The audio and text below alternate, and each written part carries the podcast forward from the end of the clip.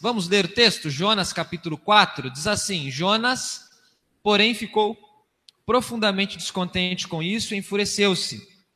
Ele orou ao Senhor: Senhor, não foi isso que eu disse quando ainda estava em casa? Foi por isso que me apressei em fugir para Tarsis.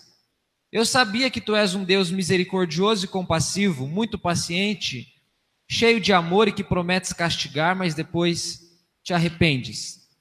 Agora, Senhor, tira a minha vida, eu imploro, porque para mim é melhor morrer do que viver. O Senhor lhe respondeu: Você tem alguma razão para essa fúria? Jonas saiu e sentou-se no lugar a leste da cidade. Ali construiu para si um abrigo, sentou-se à sua sombra e esperou para ver o que aconteceria com a cidade. Então o Senhor Deus fez crescer uma planta sobre Jonas para dar sombra à sua cabeça e livrá-lo do calor, o que deu grande alegria a Jonas. Mas na madrugada do dia seguinte, Deus mandou uma lagarta atacar a planta e ela secou-se. Ao nascer do sol, Deus trouxe um vento oriental muito quente e o sol bateu na cabeça de Jonas ao ponto dele quase desmaiar. Com isso, ele desejou morrer e disse: Para mim seria melhor morrer do que viver. Mas Deus disse a Jonas: Você tem alguma razão para estar tão furioso por causa da planta? Respondeu ele: Sim, tenho. Estou furioso ao ponto de querer morrer. Mas o Senhor lhe disse: Você tem pena dessa planta, embora não a tenha podado, nem a tenha feito crescer. Ela nasceu numa noite, e numa noite morreu.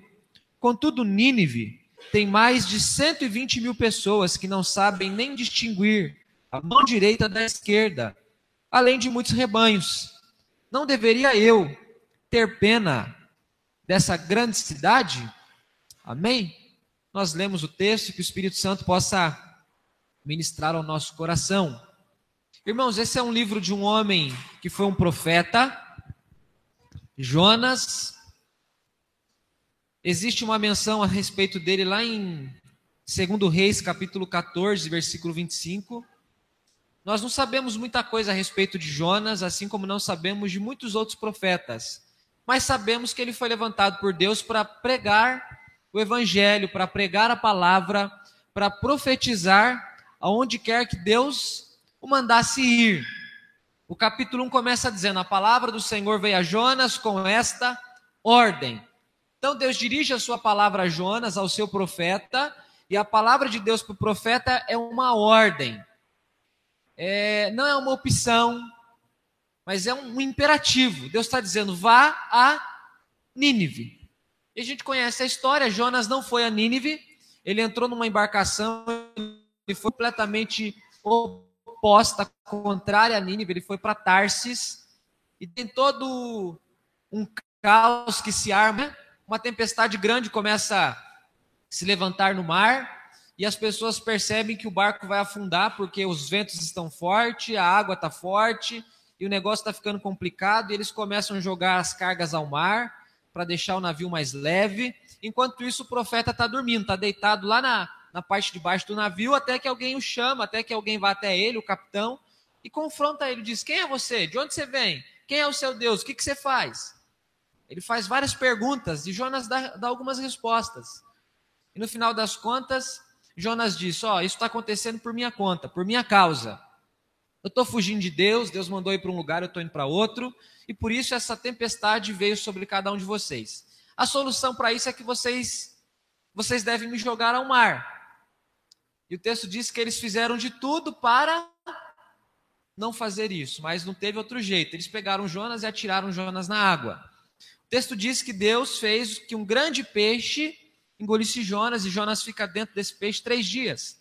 Capítulo 2, então, nós temos Jonas dentro da barriga do peixe, e dentro da barriga do peixe, nessas condições, ele ora a Deus, ele diz que do ventre da morte Deus ouviu a sua oração, Deus lhe deu livramento, e o texto termina dizendo que Deus deu ordens ao peixe, e o peixe o vomitou em terra seca. Capítulo 3, novamente veio a palavra do Senhor a Jonas com esta ordem: vá a Nínive e pregue contra ela. Agora Jonas obedece. Na primeira, na primeira ordem, ele escapa, ele foge. A segunda, ele obedece, ele vai a Nínive. Aliás, parece que ele já está em Nínive, parece que o peixe o deixa exatamente ali. E dessa vez Deus o manda ir e ele obedece. Ele vai a Nínive e ele prega a palavra de Deus, dizendo para os ninivitas: Ó, daqui a 40 dias Nínive será destruída. Daqui a 40 dias Nínive será destruída. Essa é, a, essa é a pregação do profeta. Essas são as palavras que ele profere, que ele diz, que ele proclama. E algo surpreendente acontece. Surpreendente para nós, mas algo que já era esperado por Jonas. A cidade se converte, as pessoas se convertem. O rei proclama um jejum. Nem os animais comeram naquele dia. Eles se vestem de panos de saco e jogam cinzas na cabeça. E o rei diz: Arrependam-se, talvez assim Deus também se arrependa e não destrua Nínive. E é exatamente isso que acontece. O povo se arrepende, Deus se arrepende de destruir Nínive. E nada acontece com Nínive. As pessoas recebem misericórdia, elas recebem perdão. Lembra do salmo que diz que Deus não resiste um coração contrito e quebrantado? E um coração contrito e quebrantado ele não despreza? É isso que acontece. Esse povo aqui se quebranta, esse povo experimenta uma contrição de coração, eles se arrependem, eles mudam de atitude, mudam de postura, e Deus também muda de postura, Deus também muda de atitude. Ele, ele muda os métodos dele de agir. Agora não é mais destruição, não é mais condenação. E começa o capítulo 4, que é esse capítulo que nós lemos, um capítulo curioso, porque expressa coisas muito profundas a respeito do profeta Jonas. Esse camarada aqui, irmãos, ele é muito incoerente, ele é muito inconstante e ele é muito incompreensivo. São três palavras que começam com I, que descreve um pouco o profeta Jonas ele é incoerente, ele é inconstante e ele é incompreensivo. Isso não está no capítulo 4, isso está no livro todo. Por que é incoerente, pastor? Porque hora ele quer viver, hora, que ele, hora ele quer morrer, hora ele diz que não vai, outra hora ele diz que vai. Ele dorme quando está todo mundo apavorado, porque a morte está tá na cara do povo. Jonas está dormindo enquanto está todo mundo berrando, gritando, procurando ficar vivo. Ele é inconstante. Ele oscila muito. Ora lá, ora cá, ora lá, ora cá. E ele é muito incompreensivo, de algum modo. E o capítulo 4 mostra algumas coisas a respeito de Jonas e algumas coisas a respeito de Deus. Esse texto ressalta de forma exagerada a humanidade do profeta. Geralmente, irmãos, quando a gente lê a Bíblia, a gente ouve falar sobre profeta, sobre apóstolo, sobre obreiros, a gente faz uma certa idealização. A gente tem algumas ideias que não são exatamente como a gente pensa que são. Então, de repente, a gente acha que o profeta é um camarada santo. Santo no sentido de perfeito, sem erros. De completamente obediente a Deus. De sempre sorridente, sempre satisfeito. E não é verdade. Não é verdade. Esse camarada aqui é um profeta, mas olha o que o texto começa a dizer sobre ele. Jonas, porém, ficou profundamente descontente com isso e enfureceu-se. Descontente com o quê? Com o que havia sido dito no capítulo 3. O que acontece no capítulo 3? A cidade de Nínive se arrepende e se volta para Deus. E ele fica o quê? Descontente. E o texto diz profundamente, não foi um descontentamento raso, não foi uma insatisfação. Ele ficou muito contrariado, ele não gostou daquilo. O texto diz que ele ficou enfurecido. A palavra fúria é uma palavra muito forte. É diferente eu dizer que eu estou bravo e dizer eu estou furioso. É diferente. Bravo é uma coisa, furioso é um pouquinho mais que bravo quer matar. E Jonas está assim, furioso. Sabe quando a gente fala assim, ó? Tô por aqui, tô doido para pegar um pela goela e esganar. Conhece essa palavra, esganar? É assim que Jonas está, doido para esganar alguém. Se Deus passasse na frente dele, acho que ele queria esganar o próprio Deus. Tamanha a revolta, tamanha o descontentamento, tamanha a fúria, tamanha a insatisfação Você já experimentou tomar o brinquedo de uma criança para ver como é que ela reage? tomar o pirulito doce da mão de uma criança? Ou dizer não para ela quando ela te pede alguma coisa do mercado? Você está comprando pão e você só tem cinco reais do pão e ela pede para você um Kinder Ovo que custa seis. Aí você fala, eita lasqueira. Aí você fala, não posso, agora não dá. Aí o mercado inteiro fica sabendo o nome do seu filho, né? Porque você tem que falar, menino, para, Eloá, João, Guilherme, Mateus, Pedro, seja o nome da criança. Essa, essa birra, essa, esse ânimo que, está, que, que sai de dentro e vem para fora assim, igual uma enxurrada, com força. É o que acontece com Jonas. Ele está assim. Ele está bravo, ele está descontente, ele está furioso, ele está enfurecido. Esse é o profeta, irmãos. Esse é o cristão. Esse é o servo de Deus. Esse é o homem de Deus. Esse é o, é o pastor de Israel naquele momento, um deles. É o presbítero, é o líder. Versículo 2: Ele orou ao Senhor: Senhor, não foi isso que eu disse quando ainda estava em casa? Foi por isso que me apressei em fugir para Tarsis. Eu sabia que tu és misericordioso e compassivo, muito paciente, cheio de amor e que prometes castigar, mas depois te arrependes. Olha a compreensão que Jonas tem de Deus. Ele diz: O Senhor é Senhor, o Senhor é misericordioso, o Senhor é compassivo, cheio de paciência, cheio de amor, promete castigar, mas depois se arrepende. Olha as descrições que ele faz a respeito de Deus. Ele conhece a Deus.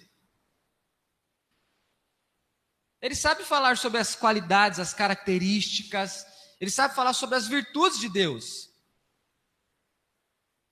Ele diz: é exatamente por isso que eu fugi. Eu fugi porque eu imaginei que o negócio ia terminar desse jeito. Quando o Senhor falou comigo lá na minha casa, Jonas, vai para Nínive, eu pensei: bom, Deus é muito cheio de amor, muito paciente, misericordioso, é isso, é aquilo, é aquilo outro. Bom, se eu pregar, esse povo pode se arrepender. E se esse povo se arrepender, eles vão se converter e Deus vai deixar de castigar esse povo. Tenho quase certeza que isso vai acontecer. Aqui ele abre o jogo, ele conta por que, que ele foge, por que, que ele não vai a Nínive. Ele diz: é por conta disso. Jonas não foi a Nínive por causa de Deus. O caráter de Deus foi argumento, foi ocasião para Jonas não ir para Nínive. Talvez se Deus fosse de outro jeito, ele teria ido para Nínive, mas porque Deus era daquele jeito, ele falou: não vou. Não vou. Ainda bem que ele admite, né? Ainda bem que ele conta para Deus. Na verdade, Deus sabia, Deus não ficou sabendo na hora que ele contou. Mas ele ficou sabendo na hora que ele contou. Ele descobriu, ele entendeu. Ele foi, aqui nesse momento, ele foi coerente, foi honesto com ele mesmo, com as sensações que ele vivia, que ele sentia. Então é um camarada que conhece a Deus, conhece suficientemente o caráter de Deus. E se você já leu outras porções da Bíblia, você vai ver que o que o Jonas fala de Deus é exatamente aquilo que Deus é. De fato, Deus é assim. De fato, Deus é misericordioso, é cheio de amor, ele se arrepende, ele promete castigar, mas traz restauração, traz cura. De fato, Deus é tudo isso que o profeta diz. O profeta é enfurecido, o profeta está bravo, o profeta está contrariado. E no, cap... e no versículo 3 aparece uma coisa que pode assustar muita, muita gente, muitos cristãos. Olha o que ele diz no versículo 3: Agora, Senhor, tira a minha vida. Eu imploro, porque para mim é melhor morrer do que. Olha a condição desse homem. Ele não quer cometer suicídio, ele quer morrer, é diferente. Querer tirar a vida é uma coisa, querer morrer é outra coisa. Ele não quer tirar a própria vida. Mas ele quer que a vida acabe.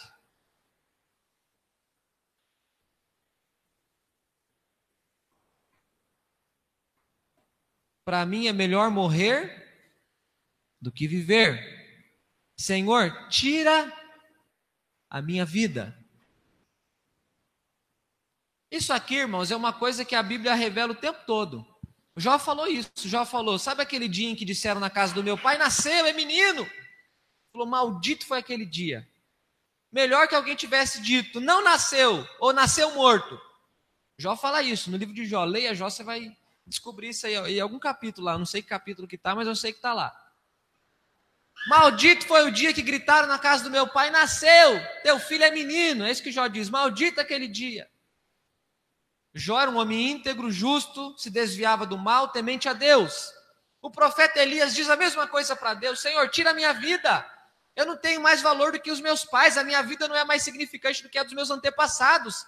Tira a minha vida. Ele estava fugindo da Jezabel, ele estava com medo, ele estava cansado, porque ficou, não sei, tantos, tantos dias sem comer, sem beber, andando pelo deserto, está exausto. Veio de um confronto com os profetas de Baal, lá no Monte Carmelo, uma pressão doida por fora, por dentro, e ele fala: Não aguento mais viver, prefiro morrer tira a minha vida. Então Jó disse isso, Elias disse isso, e aqui Jonas está dizendo isso. Irmãos, o fato da gente se tornar servo de Deus, o fato da gente se tornar cristão, não nos diviniza. Quando você se converte, você não se torna Deus porque se converteu. Você permanece humano. Você chora, você fica bravo, você sente dor, você tem vontade de morrer de vez em quando, você tem vontade de matar outras vezes. Tudo isso é normal, acontece mesmo. É o que as pessoas experimentam, é o que as pessoas sentem, é o que eu sinto, é o que você sente talvez. É o que vez ou outra passa pela nossa cabeça. Fúria, insatisfação com a vida, descontentamento com Deus. Às vezes Deus se torna o motivo principal da nossa insatisfação. Olha que coisa engraçada, o que deixou Jonas insatisfeito foi o próprio Deus. Ele prega numa cidade de 120 mil pessoas. E é lógico que ele não tinha garganta para falar para 120 mil pessoas. Mas essa mensagem foi ecoando, ela foi chegando mais longe. Talvez um contou para o outro, o outro foi contando, foi contando, foi contando. E não sei o que aconteceu, só sei que a cidade inteira proclama um jejum, se volta para Deus. E nada de destruição. E o Jonas fica bravo com isso. Ele fica insatisfeito com isso. Ele não fica bravo porque faltaram conversões. Ele não ficou bravo porque as pessoas permaneceram duras nos seus pecados. Ele ficou bravo porque o contrário aconteceu. Porque as pessoas tiveram o coração quebrantado, porque elas deixaram o pecado e voltaram para Deus. Ele está insatisfeito com aquilo que a gente chama de sucesso, com aquilo que a gente chama de êxito, com aquilo que a gente chama de boa colheita. Ele diz: Eu sabia que isso ia acontecer. Mas algumas coisas vão, vão, vão sendo mostradas a respeito de Jonas. Deus faz uma pergunta para ele no capítulo 4. O Senhor lhe respondeu: Você tem alguma razão para essa fúria? Jonas está falando com Deus, Jonas está orando, está conversando com Deus. E Deus está ouvindo. Deus está ouvindo tudo. E Deus ouve com atenção, porque o texto diz que Jonas está enfurecido. E é exatamente isso que Deus vê em Jonas. E, Jonas, e Deus pergunta para Jonas: Você tem razão para esta fúria? É uma pergunta, irmãos. Jonas não dá resposta. Deus faz muito isso.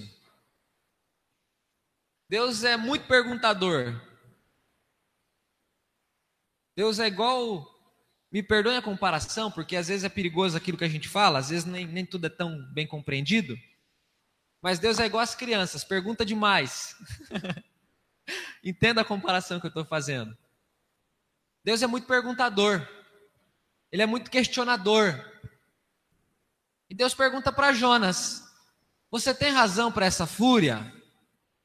Jonas, apresenta para mim os seus motivos. Por que, que você está assim? Deus não disse que ele estava errado aqui, mas Deus está dizendo: justifique para mim por que, que você está desse jeito. E ele não oferece respostas. Versículo 5: Jonas saiu e sentou-se no lugar a leste da cidade. Ali construiu para si um abrigo. Sentou-se à sua sombra e esperou para ver o que aconteceria com a cidade. Então o Senhor Deus fez crescer uma planta sobre Jonas para dar sombra à sua cabeça e livrá-lo do calor. O que deu grande alegria a Jonas. Olha o camarada, ele está doido para morrer. Agora ele está enfurecido, agora ele está sorrindo, está alegre. Deus faz a pergunta para ele, ele foge da resposta. O, o, sujeito é inteligente, né? Ele consegue construir um abrigo para ele. Não sei o que, que ele fez, mas ele construiu um abrigo. Ele ficou, ele ficou abrigado do sol. Você imagina o que, que é o sol do Oriente Médio? Não é o sol do Brasil, é o sol do Oriente Médio. Aquele negócio pega fogo. Eu nunca senti na pele, mas sei que pega fogo. Deus, Jonas constrói um abrigo para que tivesse sombra. E olha o que diz o versículo 5: E esperou para ver o que aconteceria com a cidade. Ele ainda tem uma pontinha de esperança que vai descer fogo do céu para acabar com Nínive. Ele fica de longe esperando. Falou: quem sabe Deus se arrepende de ter se arrependido, né? Quem sabe ele manda fogo. Quem sabe ele faz igual ele fez com Sodoma e Gomorra. Quem sabe ele fez igual ele fez na geração do Noé. Talvez ele mande água, talvez ele mande fogo. Eu tenho uma esperança de que ele se arrependa de ter se arrependido e faça aquilo que ele tinha dito que faria. E ele fica sentado esperando para ver se aquilo aconteceria. A Deus de novo. Então o Senhor Deus fez crescer uma planta sobre Jonas para dar sombra à sua cabeça e livrá-lo do calor o que deu grande alegria a Jonas. Esse seu xará, Jonas, eu vou falar, viu? Você já ouviu aquele ditado assim, ó, fulano de tal só vê o próprio umbigo? Eu acho que esse negócio é de Jonas. Ele só enxerga o umbigo dele. Ele não quer saber se as outras pessoas têm umbigo também. Ele quer saber do, do dele. A parte dele resolvendo, tá bom. Que se exploda o resto.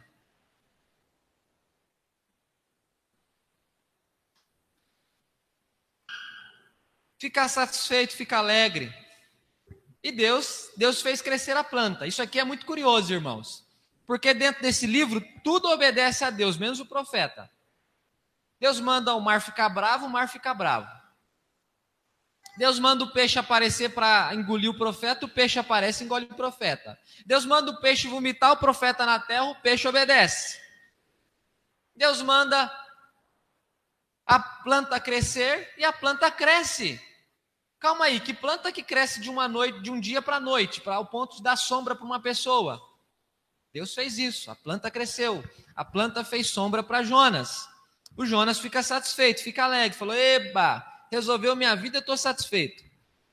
Versículo 7: Mas na madrugada do dia seguinte, olha Deus aqui, Deus mandou uma lagarta atacar a planta e ela secou-se. Ao nascer do sol, Deus trouxe um vento oriental muito quente, o sol bateu na cabeça de Jonas ao ponto dele quase desmaiar. Com isso, ele desejou morrer e disse: Para mim seria melhor do que viver. Então Deus manda a planta crescer, a planta cresce.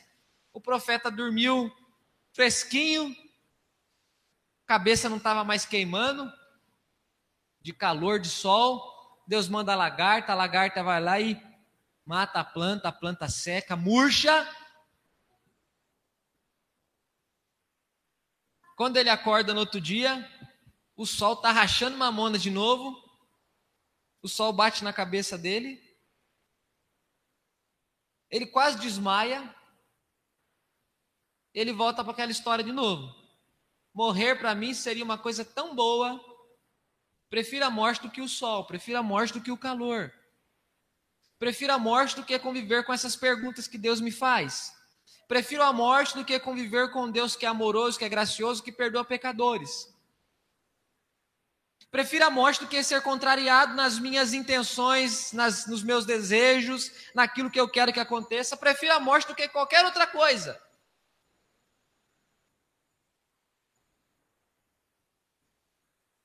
Deus vem fazendo perguntas de novo para Jonas. Na verdade é a mesma, né? Já que Jonas não respondeu, Deus só acrescenta um outro, vou chamar de objeto. O primeiro objeto era a fúria. O segundo objeto é a fúria por causa da planta. Versículo 9: Mas Deus disse a Jonas: Você tem alguma razão para estar tão furioso por causa da planta? Respondeu ele: Sim, tenho. Estou furioso ao ponto de querer morrer. Tenho sim, Senhor. Estou bravo mesmo. E estou querendo morrer mesmo.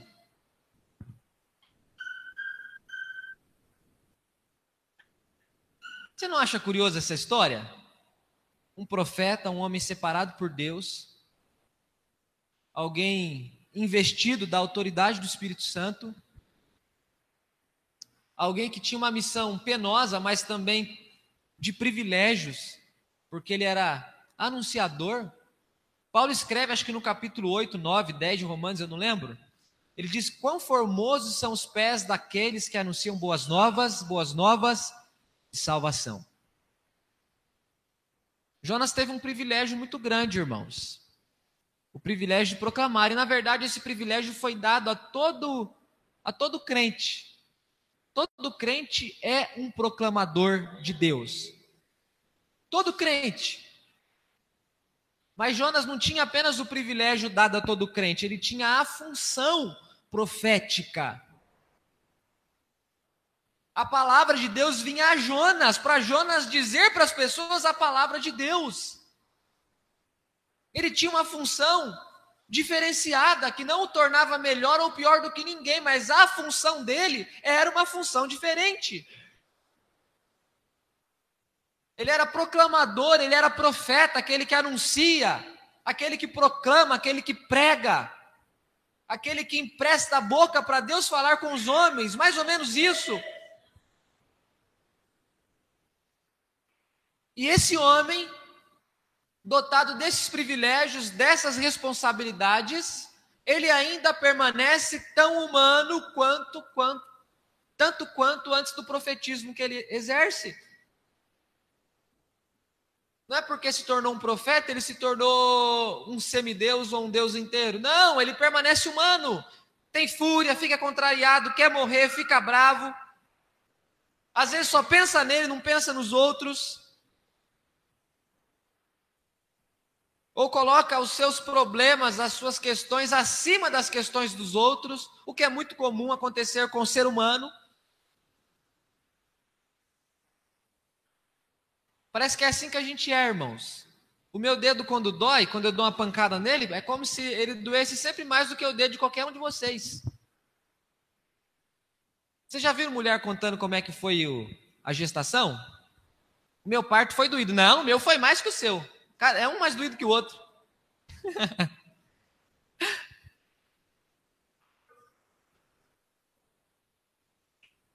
o pescador falando da pescaria, o primeiro pegou o peixe de 5 quilos, o outro tem que ser de 6. E se tiver um terceiro, quantos quilos vai ser o peixe? 7. Seja para a gente às vezes falar das alegrias ou das tristezas, o, o nosso vem na frente. É o que Jonas está fazendo. Versículo 10, irmãos. Mas o Senhor lhe disse: Você tem pena dessa planta, embora não a tenha podado, nem a tenha feito crescer. Ela nasceu numa noite, numa noite morreu. Contudo, Nínive tem mais de 120 mil pessoas que não sabem nem distinguir a mão direita da esquerda, além de muitos rebanhos. Não deveria eu ter pena dessa grande cidade? Olha as perguntas que Deus faz para Jonas. Deus está dizendo, Jonas, você parece mais um biólogo do que um profeta. Você se preocupa mais com as plantas do que com as pessoas. Você é botânico, Jonas? Ou você é um pregador, um anunciador, um proclamador da palavra, do evangelho. Deus está dizendo para Jonas: Jonas, você não teve nada a ver com a planta que cresceu ou morreu. Você não fez nada para que ela nascesse, nem para que ela morresse. No entanto, em Nínive tem 120 mil pessoas que não distinguem, que não diferenciam a mão esquerda da direita, além de rebanhos, de criações.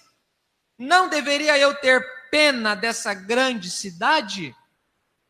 Olha o tamanho do confronto que Deus dá ao profeta, irmãos. É um livro que termina com uma pergunta e nós não temos a resposta. A Bíblia não fala se Jonas respondeu, a Bíblia não fala se Jonas se arrependeu, a Bíblia não diz que postura Jonas tomou. É proposital. O Espírito Santo que inspira esse texto é proposital. É para nós olharmos para esse texto e percebermos que essa pergunta está sendo feita para nós, mais do que para Jonas.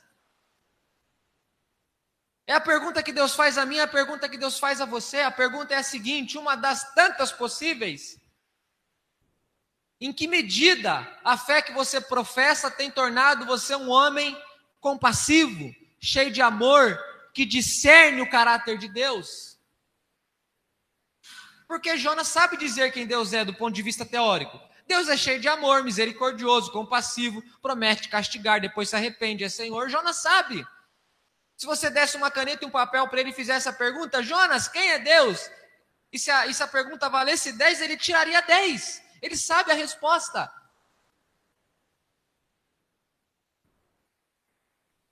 Mas a relação dele com a resposta que ele dá. Olha a incoerência dele. Uma coisa é, é o que ele crê, outra coisa é a coisa que ele vive. Ele não conseguiu integrar fé e prática, ele não consegue é, integrar conhecimento de Deus e compreensão de Deus de verdade.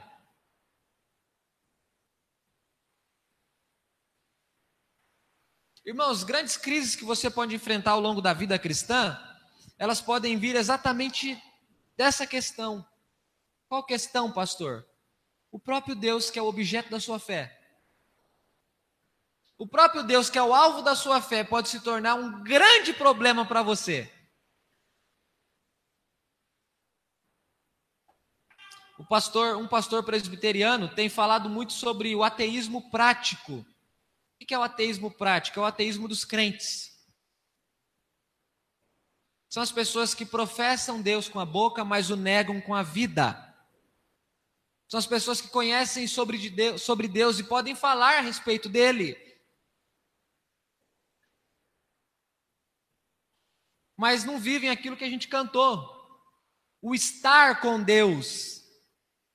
Essa última canção que foi cantada, na verdade, a penúltima.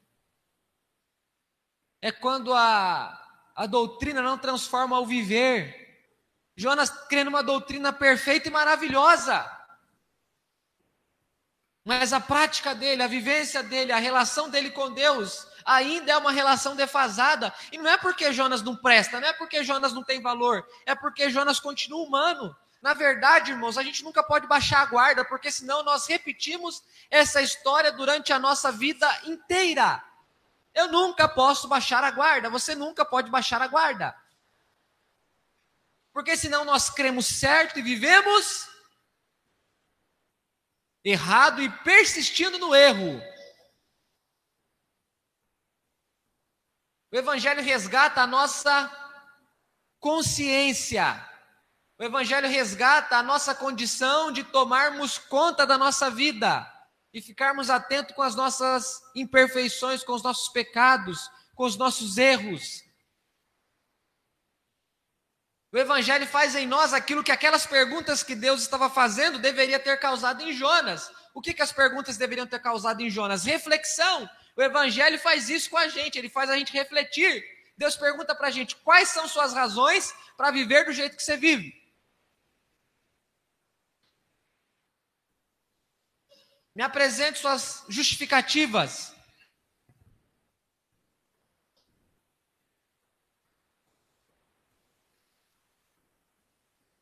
Diga assim comigo: a mensagem em que creio precisa ser vivida por mim. A mensagem que creio precisa ser vivida por mim. Presta atenção, dá para crer certo e viver errado.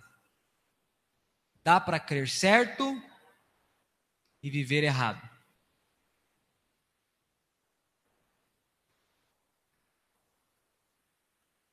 Dá para a gente crer em Deus.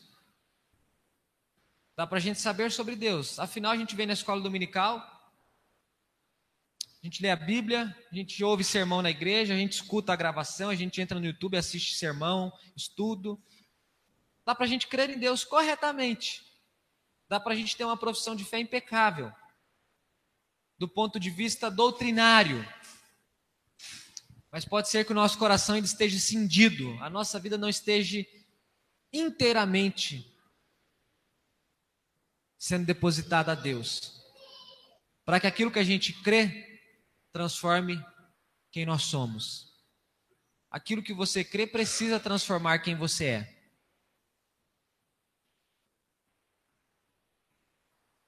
A doutrina que você professa, o conhecimento que você tem, precisa transformar quem você é. Amém? Os irmãos do Ministério de Louvor, vem aqui à frente, vamos cantar aquela canção que eu mencionei. Uma canção, não lembro o nome dela, o Jonas acho que acredita sabe qual que eu estou falando. Vamos ficar em pé? Feche os seus olhos.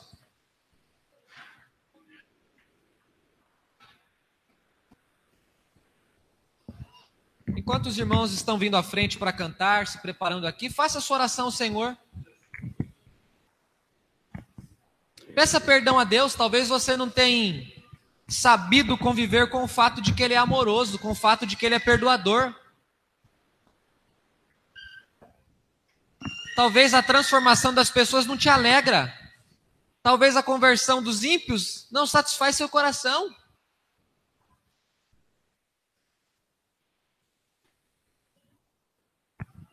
Talvez você está fugindo de Deus Faça a oração que você tiver para fazer a Deus nesse momento.